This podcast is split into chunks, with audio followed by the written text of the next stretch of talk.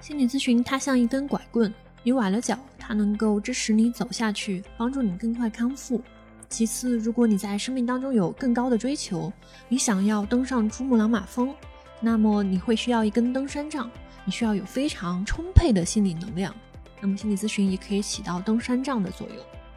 他说：“你觉得我对你的关爱不是真心的吗？”我说：“是啊，我我交钱了呀。如果我立刻不交钱，你不就不管我了吗？”然后他认真想了一下，他说：“你也是心理咨询的同行。”我想你也知道，你最开始是因为什么进入到这个行业里，你也应该知道，在你面对你自己的来访者的时候，你是什么样的感受。然后我当时就浑身鸡皮疙瘩，我觉得是这样的，因为我在面对我自己的来访者的时候，其实我是充满了关心，然后我是真的非常想帮助他，所以我才会继续留在这个行业里面，我想帮助更多的人。欢迎收听《问题不大，问题不大》，讨论心理学与生活。我是你们的好朋友牧羊，我是你们的好朋友智智，我是你们的好朋友博二。那这一期节目呢，我们要聊一个问题，就是要不要去做心理咨询。我知道博二和赤赤都是做过心理咨询的，你们最开始是怎么样去决定要去做心理咨询的呢？我觉得吧，很多时候呢，我们的困扰就会已经有点影响到生活了。然后呢，这个时候。你首先会想要做的肯定是用各种方式去自救啦，但是发现这些常用的手段都好像不起作用的时候，我们就可能去考虑找专业的助人手段，比方说心理咨询。谈到心理咨询，就有很多让人犹豫和疑惑的点。我还记得我第一次去做正经的心理咨询之前，真的是犹豫了非常非常久。我当时的核心困扰呢，就是我非常的讨厌我自己。每一天，每一天，我都是在心里面拿小皮鞭去抽自己。比方说，如果有一个指数从零到一百，零呢是特别特别的痛恨自己，希望自己消失；一百是特别喜欢自己。就你拿这个零到一百来衡量你有多么的呃喜欢自己这个程度吧。我觉得我当时的状态已经到了二十。那那个时候我在读硕士，就北大有心理咨询中心嘛。我们可以免费的去做咨询，一个学期是有六次的额度的。那么我入校的时候也就知道有这么个免费的这个求助的方式，我也信任北大的这个水平。但是我大概是拖了三个月。那你拖了三个月的话，你就半个学期就过去了。那应该还有两个月的时间。对，就是两个月刚好六次嘛。那你就是期中考试的时候开始看心理咨询。我期中考完，对。那现在我回想起来的话，比较阻碍我的有两个原因。第一就是我会在想，就是做心理咨询是不是意味着我承认自己不正常，或者说我承认自己有问题。我当时大概能感觉到这个状态呢，它不太健康，不是一种能够自愈的东西。但我真的真的不愿意去承认，哦，我需要去找心理咨询师了。仿佛在我承认的那一刻，这个问题才会落实；而在我不承认呢，我就总还可以去挣扎。就是说我可能只是对自己要求很严格了，那我这样用小皮鞭抽自己也能鞭策我好好学习啊，就给自己找各种各样的借口。那么第二个，我后来意识到我会很害怕的部分是，如果我去做咨询的话，我要去跟咨询师袒露很多关于自己的真相。那么有些话可能是我跟我自己的闺蜜都没有说过的。对我来讲，这就是要把。心里面藏着的很深的秘密，去告诉对方。首先，我很害怕被 judge，被咨询师评判。其次呢，就是你把秘密托付给别人，总有那么一丝风险。你感觉啊，对方可能辜负你的信任。那个时候，我是完全没有办法想象，这个几年之后，我会自己来做一档心理学的播客，然后很坦诚的去讲我做咨询的这些体验，包括心理学带给我的这些帮助。所以那些都是我在呃踏出那一步之前完全无法预见到的。那你后来是怎么决定，就是最后还是要去做这个咨询呢？在拖着的那三个月里面呢，我也干了很多就是自我拯救的工作嘛。那个时候能在微博、豆瓣还有微信上面看到有一些这种啊心理学的 KOL，特别是那些有学院背景的，比方说就是北大的校友，然后北师大的校友，那我会看他们的文章，他们推荐的那些国外的比较专业的书。最后让我迈出去咨询的这一步，是透过这些对心理学的了解，我发现就是它真的有可能会帮助到我。另外一方面是我发现三个月了，嗯，我仍然没有把自己从井里面拽出来，所以说这说明我可能还是要找个绳儿，然后需要让别人把这个绳从井上面丢下来，然后我再顺着攀爬出去。所以我就开始在学校做咨询了。一旦开始，就会意识到它的帮助是很大的。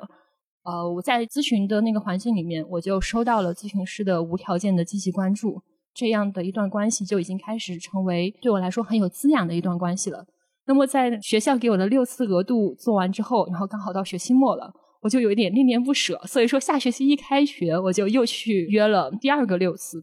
那在这个六次结束的时候，我已经感受到自己身上有我很想要的变化了。那这个时候很不幸，学校的额度用完了，我跟当时的咨询师。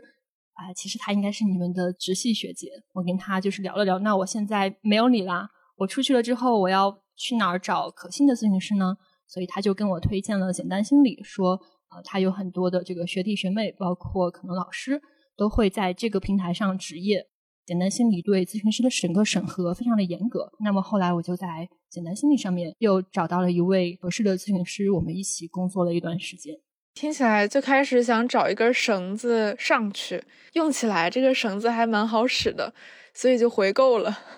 学校这边心理咨询结束之后，又在外面找了继续，这样才能继续的怎么说，越变越好，是这样的感觉。是的，所以我会觉得做完那十二次咨询之后，我的喜欢自己的水平就已经从二十到了四十。那么在今后几年跟咨询师的合作当中，我就慢慢的从四十到了现在的七十的水平。感觉不二的这个求助经历是非常非常典型的，好多的来访在真正走入咨询室之前，都是经历了很大的挣扎，鼓起了很大的勇气，而且好像大家都会首选的一个方式就是去看一看书啊，关注一些心理学博主啊，比如说问题不大呀，然后看看能不能有办法怎么样自救一下，然后可能都是在对心理学有了一定的了解，比较相信心理咨询好像没有那么可怕，没有那么危险的时候，才会真的走入咨询室。然后一旦走入咨询室之后，我觉得不二还是比较幸运的，就是前面的在学校的那十二次咨询是起到了一定的作用，而且对你的观感也比较好，所以之后又继续在这条路上继续走下去，并且获得了很多的帮助。呃，也有一些来访者可能就是在几次心理咨询之后觉得没有特别大的帮助，然后就放弃了，甚至就是对整个心理咨询都觉得不是很愿意再去相信的那种感觉。那赤赤可以分享一下自己现在在做咨询的经历吗？或者是你怎么开始去做心理咨询的？我觉得我的经历不是特别典型，因为最开始想找咨询师，是因为我自己要开始心理咨询实践了。有一个背景信息是，现在很多的心理咨询师都有自己的咨询师，可以看作是培训的一部分。刚才牧羊说，有些朋友可能在做咨询之后有一些不太好的经历，或者觉得没有什么用，所以就暂停了咨询。我有一部分的经历跟这个比较像，因为我中途换过咨询师。然后也经历了对咨询师失望的这个阶段。这位咨询师，我虽然中途脱落了，但是最开始跟他一起工作的经历，或者跟他一起合作的经历还是很不错的。直接找了一位女性咨询师，她的笑很温暖，所以就经常会给我一种母爱一般的感觉。然后我还觉得自己还很需要这部分的关爱。但是后来的时候。就是我们会经常讨论一些我不是很想讨论的问题，比如说迟到呀，比如说请假的时候他可能会比较严格等等。结果到最后一次我们就吵架了，然而我自己又是对吵架非常恐惧，所以吵完架之后我再也就没有回去。到后来的话，正好是疫情了。疫情回来之后，我又找了新的咨询师。这次我找的是一位男性的咨询师，因为我考虑到，嗯，可能我自己的一些个人议题跟我和男性的关系有关系，所以我就特意找了一位男性，想看看自己是什么样子。到目前为止，我跟他的合作还不错。总的来说，他总是以我自己关注的问题为核心，比如说我这次说。在这方面感到困扰，他就会围着我的困扰来去开展工作，而不是说他认为什么东西重要，所以他一定要强加过来。这一点和第一位咨询师给我的体验是很不一样的。可能我更适应第二种吧，所以到目前为止，我觉得在这里收获了还蛮多。你现在回头再来看第一位咨询师的话，你是觉得你跟他是属于风格的不匹配，还是就是他做的就是有问题的？我觉得在心理咨询这里很难说谁是绝对有问题的，除非是非常违背伦理原则。然后这位咨询师，我觉得他有一些攻击性，可以在咨询里面叫流动，但是我自己又有一些攻击性的问题，所以可能恰好碰到刀尖上了，所以就没有匹配上来。那我替听友问一个问题，就是为什么咨询师的受训当中要要求自己也有咨询师呢？呃，我可以简单的回答一下，我个人是非常认为每个咨询师要有这样的自我体验的经历，因为在咨询室里面，咨询师要对自己的感受和对来访者的感受有很强的觉察力，而这个觉察力的训练是从哪里来的？我觉得是从自己的咨询经验来的。嗯，但是，这个可能并不能代表所有的培训的要求，只是我觉得这是一个很有用的、很必要的过程。嗯，是的，是的。在这里面，我还想分享一点，就是每一次跟同学、跟身边的朋友聊起心理咨询这个东西的时候，就是有这种小小的羞耻感。这并不是来自于我，可能是来自于我们平时聊天的语境。所以每一次我跟朋友说我去见我咨询师了，我都会额外追加一句：“哦，这个是我心理咨询训练的一部分，因为每个咨询师都要经历这个。”但是我觉得我这个反应其实是在防御一部分，就是我害怕承认自己确实有问题。然后我想这种感觉可能就跟刚才不二讲的那种拖延啊、恐惧啊是非常一致的，就是可能大家都会有这个恐惧感。后来我又跟我的。朋友又继续聊这个话题，我说，就是有关心理咨询的问题，你们有没有考虑过去进入一段心理咨询的关系？然后他们说，确实有的时候会考虑，但是因为不知道心理咨询到底是什么东西，而且它又很贵，几百块钱就只有一个小时，就不太敢把这样的一部分钱投入到自己并不确定的东西里面，也不知道。它会不会起到效果？又因为我们一旦咨询，就不是一次两次能结束的，不是一次两次能有效果的。比如说一个月呀、半年之后，到底会是什么样子？没有人能够估计。嗯，这样东西加起来之后，就会让人不太愿意踏入这个领域。就是这种恐惧感可能会阻碍着大家去想去进入心理咨询。对，大多数的时候一次两次是不会结束的，也有少部分的情况，它的设置可能就是一个一次性或者是一两次的心理咨询。其实这个分享我非常的能共情。我最开始做咨询，大概干了一件事情，就是我去有意无意的搜集了很多去做咨询的成功人士的例子。就我们国内的，可能大家会比较熟悉的主播张小雨和简单心理的创始人简丽丽，他们都是曾经或现在正在做心理咨询的。然后包括我是念金融的嘛，我知道国际上面比较厉害的有一个投资人叫 Gas Beer，他在自己的一本自传性的作品里面就有写过，他用各种各样的方式去探索自己，帮助自己，其中就包括他做了七年的荣格咨询，就是他在那本书里面哦，他就真的是一笔带过。但是我一看到，我眼睛就亮了。我在想，荣格咨询这不就是精神分析吗？然后包括我看欧文亚龙的传记的时候，发现欧文亚龙在成为我自己最后，他也有提到自己有一个来访者是一个很成功的基金经理，已经八十五岁了，挣的钱够自己家所有人花几辈子，但是他就是停不下来，没有办法退休。然后欧文亚龙帮他分析完，发现他可能是有一些关于死亡和这个退休的焦虑。所以我看到这个例子的时候，就一方面也能 get 到欧文亚龙本来要写的意图，另外一方面也又在想，你看八十五岁的基金经理，人家也要看心理咨询哦。就是我需要去找一个，你看那个人他也来做咨询了，然后他仍然很成功。所以呢，要么就是他本来有问题，心理咨询让他变得比较少问题了。要么 OK，那我们都是有问题的人，但是我们仍然能够在生活中实现很多自己想要的，这样的去找案例的方式来帮自己越过这个坎儿。刚才不二说欧文亚龙的时候，就其实亚龙是我个人很崇拜的人，在心理治疗这个领域里面。亚龙是我的算是职业偶像，因为他自己是一个算是开创了团体心理治疗整个的范式的一个特别牛的心理治疗师。我也是读过他的自传，成为我自己，在里面我发现欧文亚龙自己也是一个很资深的来访者。当然，我看这个的时候，我也会在想，我自己在心理咨询，我自己也会有一些个人议题或者叫个人问题，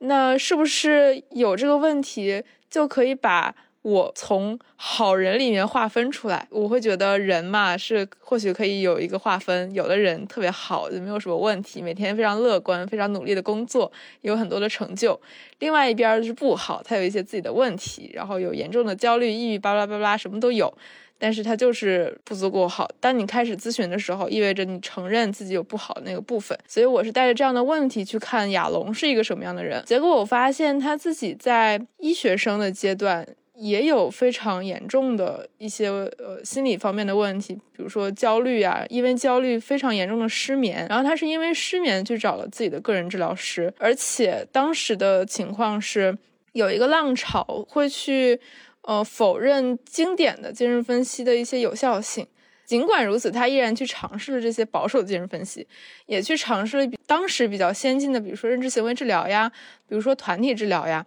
等等。就是他自己也是一位资深来访者，同时也是非常成功的心理治疗师。这样的一个人，其实有打消我自己对自己的顾虑，更加让我相信吧，就是一个好的治疗师能够面对自己的问题，或者说一个坦诚的人，一个真诚的人，能够意识到自己的问题，并且愿意去着手去解决。然后同时，他也因此变成了一个更能理解他人的人。可能也打消了我们对一些超人的幻想，因为真正的超人并不是完美无瑕的。可能他厉害之处也在于他能够愿意去求助，借助求助的力量，让自己的人生发生变化。旭旭的分享让我想到之前有一句很打动我的话，叫做“求助是强者的行为”。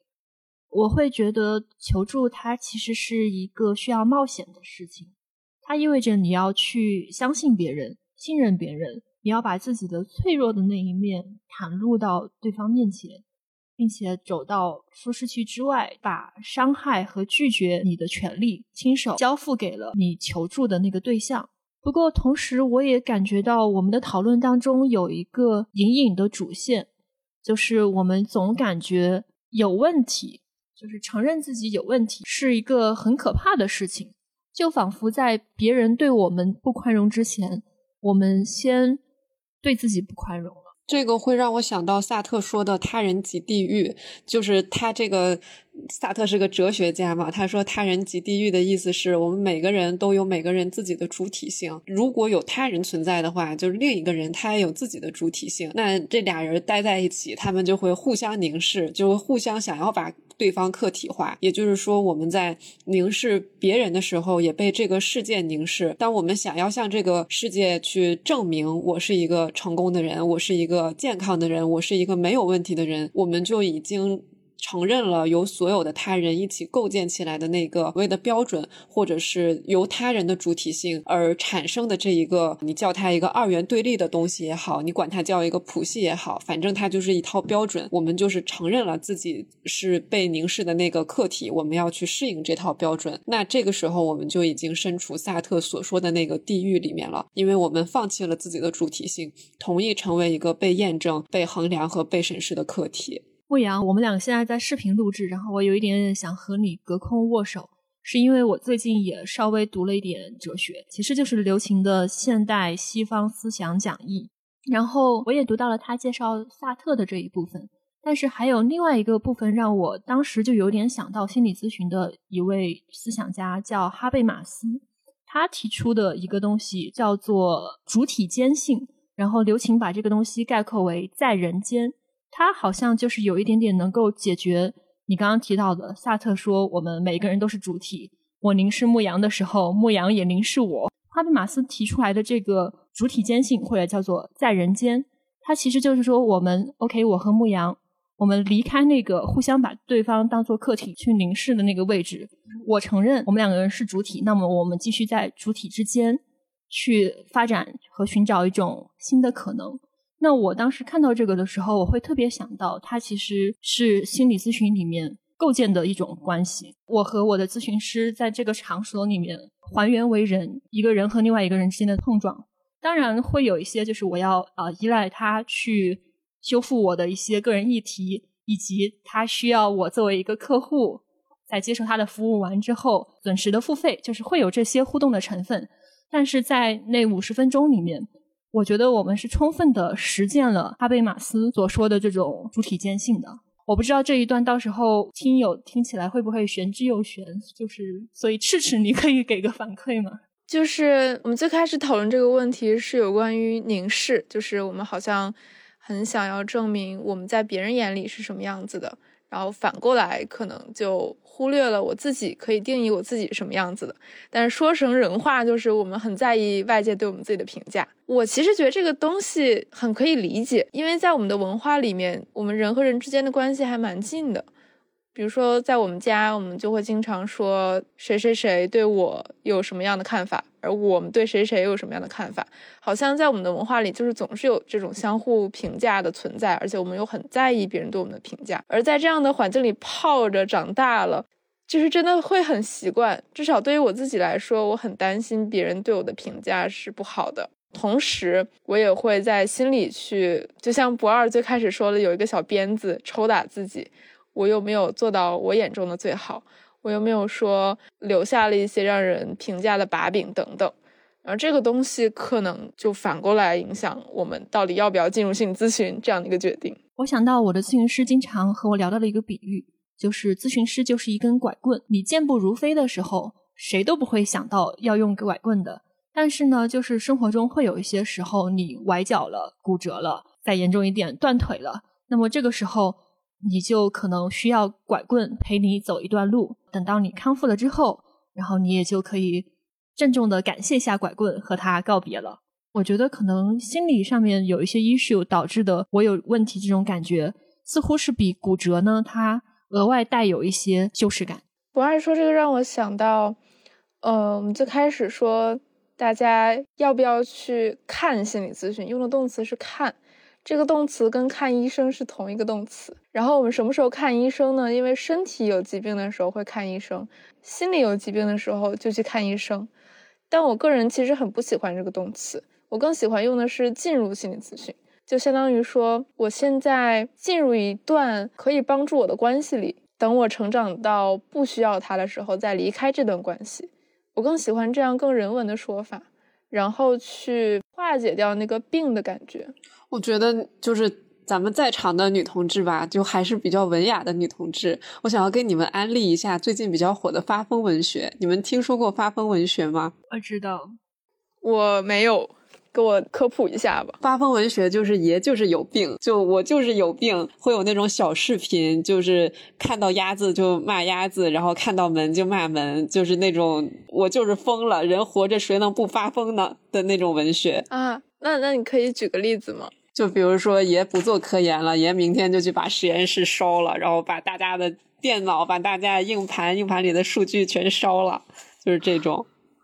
确实很解压。对，发疯文学是让人很快乐，而且我觉得它是摆烂文学的进化。摆烂就是在向这个世界表达，爷就是烂，就是我拒绝你的凝视，你不要用你的标准凝视我了。你要是凝视我，那我就是烂。那发疯文学就是更进一步，就是有一种反抗的感觉，就不仅是不让你凝视我了，而且我就是这个世界绝对的主体。我不爽我就发疯，我不遵守你们的规训，然后我就是要给别人添麻烦，我就是要做一个让你们觉得不舒服的人。那这。这个东西，你想到这个是跟我们今天聊这个话题有什么关系？对，因为你们前面就是在说很多这个咨询的啊，给人带来的羞耻感，就是我们要做一个强大的人、好的人、健康的人。但是现在感觉有一种风潮，就是大家累了，所有人都在被这一套标准规训着，然后有一批年轻人他们已经累了，所以他们开始摆烂，所以他们开始发疯。确实，我觉得从二零二零年以来，就是我们进入了一个非常时期。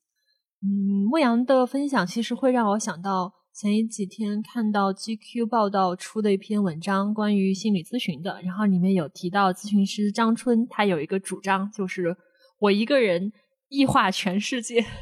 这是什么意思？听起来还挺牛的。我一个人异化全世界，以前不是世界在异化我吗？世界使劲的想要规训我，让我套进那个模板去。现在不干了，我要让世界沿着我的这个形状去重塑世界。看我不爽，那请你们自己改变一下吧。大概是这样。哦，我能够体会到，就是爷就是有病这种话语里面带来的解放感。不过我。还是比较喜欢清醒的去面对这一切。不错不错，哎，说到就是刚才我一个人异化全世界，其实我有对比一下两种状态，就是为什么我会很容易陷入到被异化的状态里。然后这这是一个，我觉得是一条很长的路。就如果起点比较低的话，就像我一样。然后这个路是怎么走呢？我觉得我是靠心理咨询往前走的，就是每一次这五十分钟都会在尝试我喜欢什么，然后咨询师就是在关注我是怎么想的，我的感受是什么，我想要成为什么样的人等等这样的问题，然后一遍一遍的强化，就越来越能给我自信。感觉听上去心理咨询师很像一个陪练，就是一个你的心灵力量的陪练。嗯，是这样的。我觉得心理咨询师挺像健身教练的。健身教练是不是有的还比较严格呀？就是我还挺害怕的。但是我就很喜欢咨询师那样的健心教练，就是很温暖，让人很舒服。我在心理咨询里面得到的东西大概就是个人成长，但是个人成长其实也包括非常多的方面，比如说亲密关系啊，比如说我和我学业的关系啊，比如说我怎么看待我自己等等。我觉得这些东西都是可以在心理咨询尝试去讨论，然后去改变的。关于一个人异化全世界这个事儿，我还想再补充一点，就是这个主张，他说起来很爽，但如果你想把这个态度去真实的带到生活中、交往当中，那你会面临非常多的挑战，需要你有非常稳定的内核来面对这些挑战。我会感受到，透过心理咨询，我的内核变得更加稳定，我也拥有了更多力量。来面对这些挑战，来坚持自己的主张。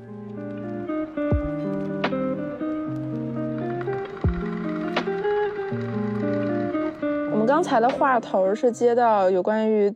我们在心理咨询中获得个人成长，比如说我要异化全世界，可能并不是一个特别高功能的选择。那有关于我们刚才是围绕着心理咨询是什么样子的，然后可能会帮我们达到什么样的目标。我们要不要再具体分享一下自己的经历？比如说不二、牧羊，我我们三个有没有在心理咨询里面解决的一些具体问题？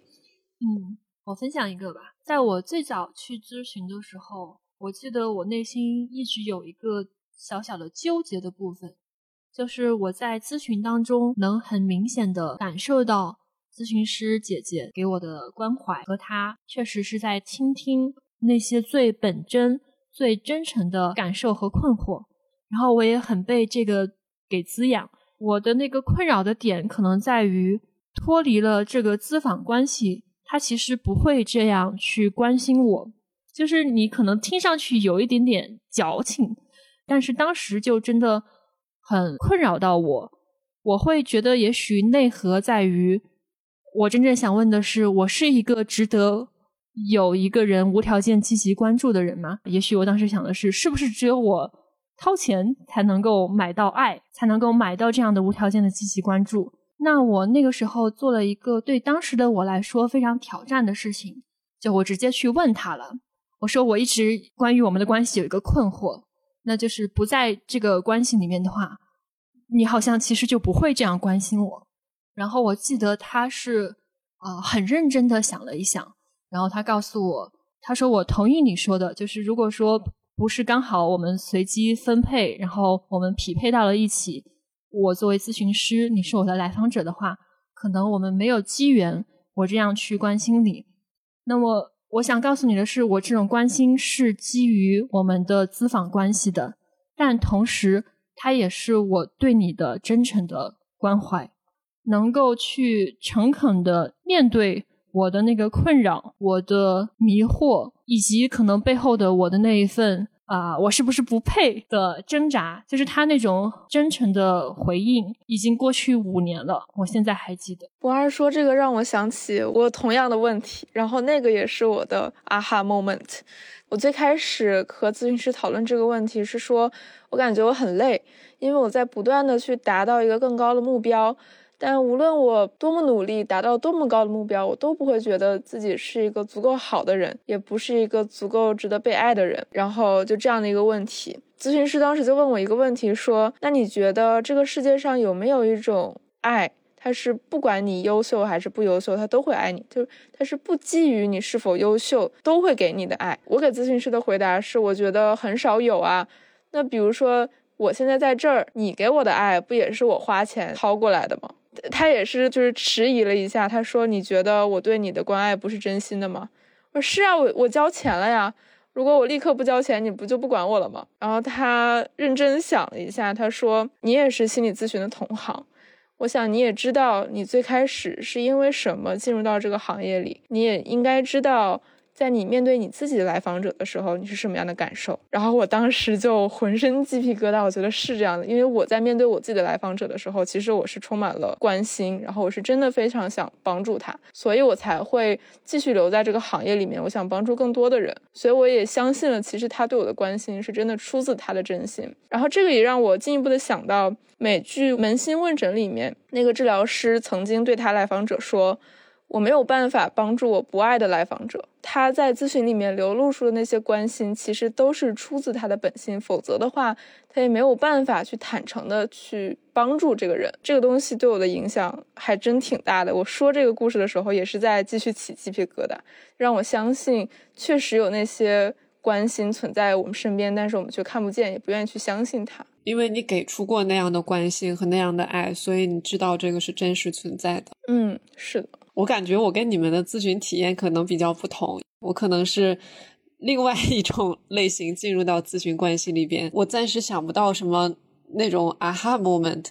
比如说你们说的这个问题啊，我好像都不会去质疑它，就我一直都非常坦然的把心理咨询就当做是我花钱买来的一种服务，所以我也不会去纠结，就如果我不交钱了，你是不是就停止爱我了？但我有一个可能有一点相反的反馈。有一次，我的咨询师在做咨询的时候告诉我说，他在跟我做完咨询之后，回去会反思自己是不是咨询做的不够好，然后这一点让他很警觉和惊讶，因为就是我的那位咨询师，他的风格是。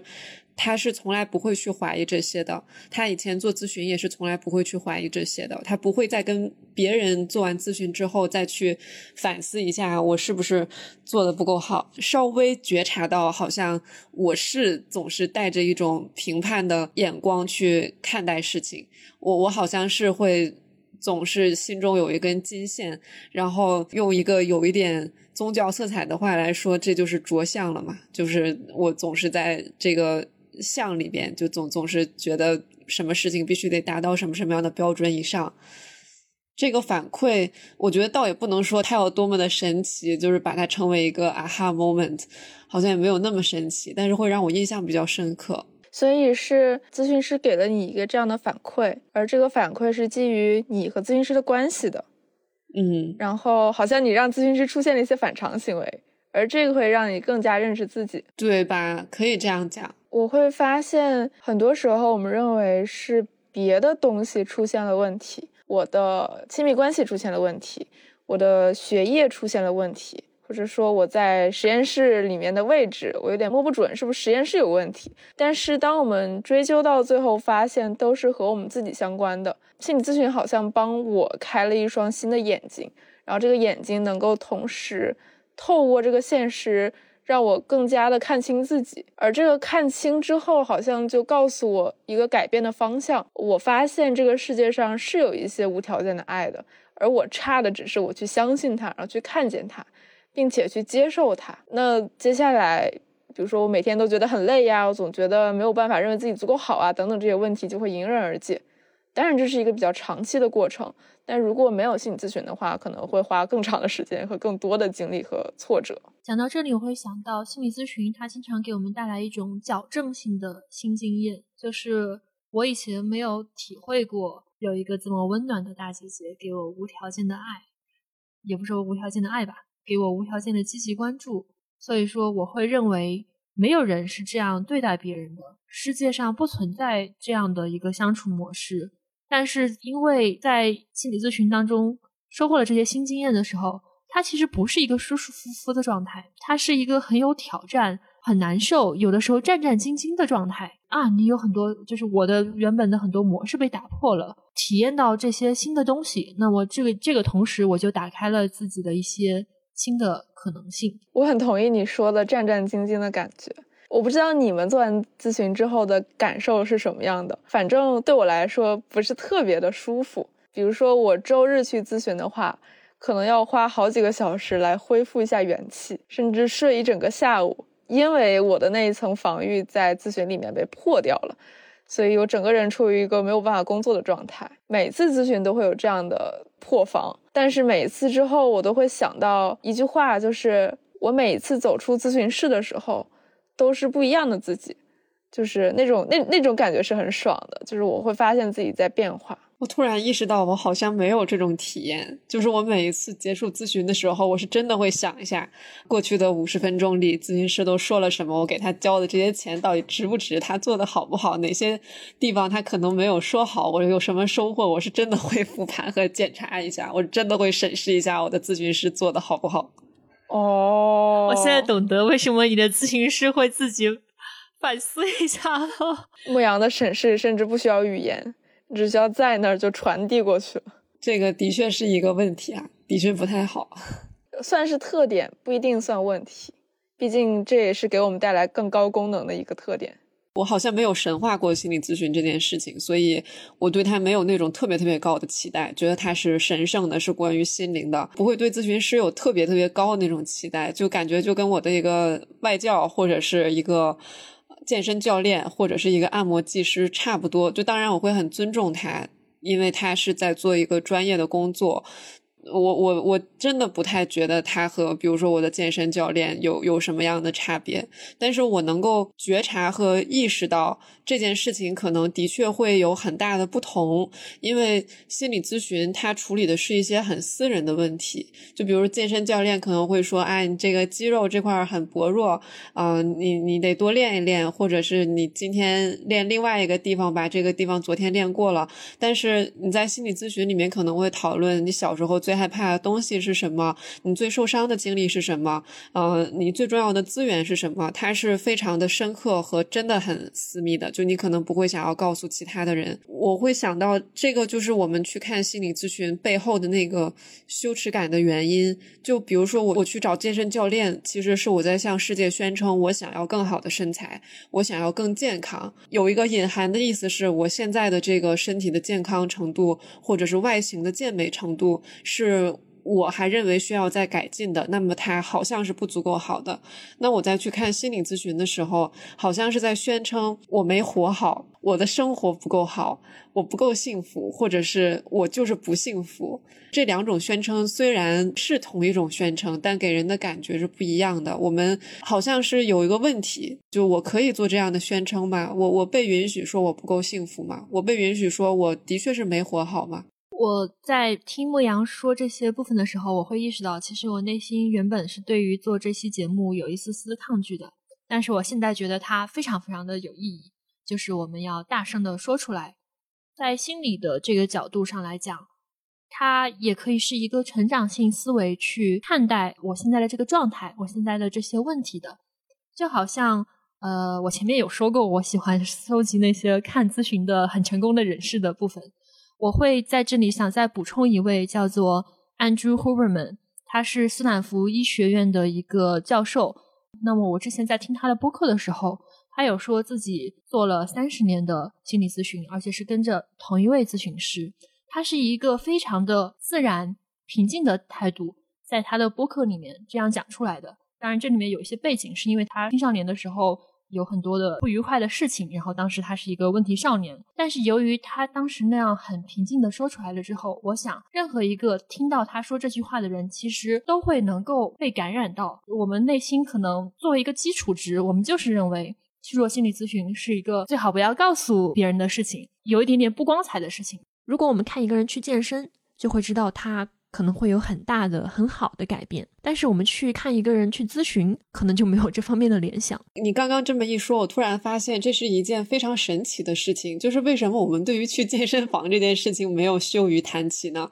因为你去健身房也是在宣称我对自己的身材还不够满意，但好像这件事情就大家一点都不耻于开口。我觉得大家还是见到这种化腐朽为神奇的案例见少了，就是你总是能够看到那种什么两百二十斤。瘦掉八十斤，然后这个给你一个九宫格，然后给你看他身上的肌肉变得多漂亮，能看到很多这样的案例，然后你会知道这是很励志的。哦，对对。呃，但是就比较比较少看到像 Andrew Huberman 这样告诉你，我青少年的时候。打架，但是我有一天幡然悔悟了，我决定一定要改变我的生活，然后我用各种不同的手段帮助我自己，其中有一个很重要的就是心理治疗、心理咨询。我见同一个心理咨询师见了三十年，所以说健身这件事情，你会能够清晰的看到 before after 之前，然后但是咨询的话，首先在我们国家进行的时间也不久，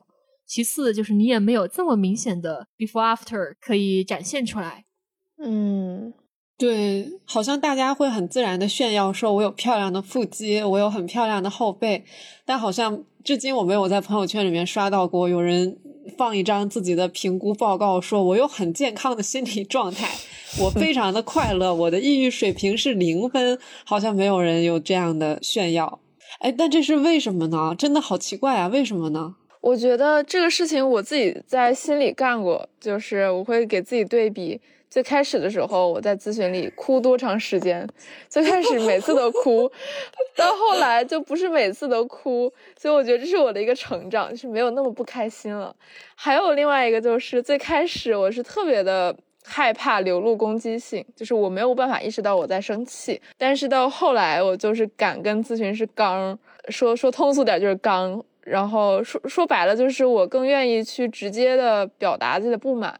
然后我觉得这是一个特别大的进步，这是我自己在心里默默计算，但是这个计算其实还是有点困难。比如说，我现在在我现在这任咨询师这儿是一年多，我觉得这个变化真的是非常的连续，然后甚至有的时候会有一些倒退，